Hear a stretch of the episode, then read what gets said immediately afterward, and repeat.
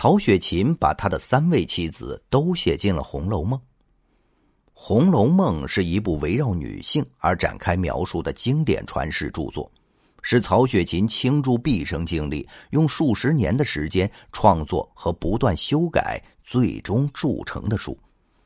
虽然《红楼梦》不是自传，但曹雪芹能完成《红楼梦》，很大的原因在于他自己的经历。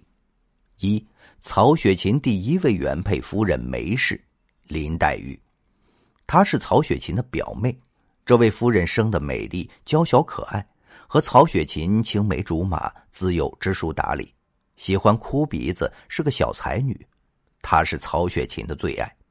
梅氏嫁给曹雪芹，还有一个非常曲折有趣的爱情故事。据说《红楼梦》中的调包计保胎替黛玉。就是从这个爱情故事而来的。婚后，雪芹两口子恩恩爱爱，还生了一个儿子。可惜没过几年，儿子患病死了，梅小姐也染病而亡。这是曹雪芹一生的遗憾。于是就诞生出《红楼梦》中让无数人心疼的女主角林黛玉了。她是贾宝玉的最爱，也是很遗憾早早的相逝了。贾宝玉后面也一直对林黛玉念念不忘。二，曹雪芹的第二位夫人柳慧兰，薛宝钗，她出身并不高贵，但是她天资聪慧，做事果断，是个能干之人。曹雪芹家境败落后，一直希望曹雪芹能考中功名，享受富裕生活，可是一直没有如愿，所以他对曹雪芹常常报以不满，两人经常争吵。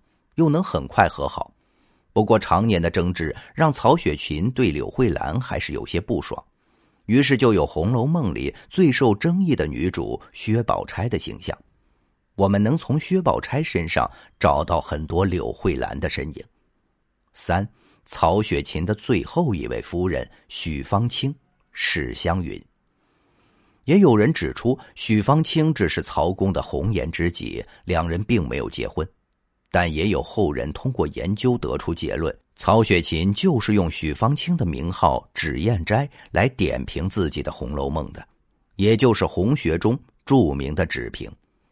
许芳清是他中年回江南带回来的，更是他的助手秘书，帮他完成了《红楼梦》。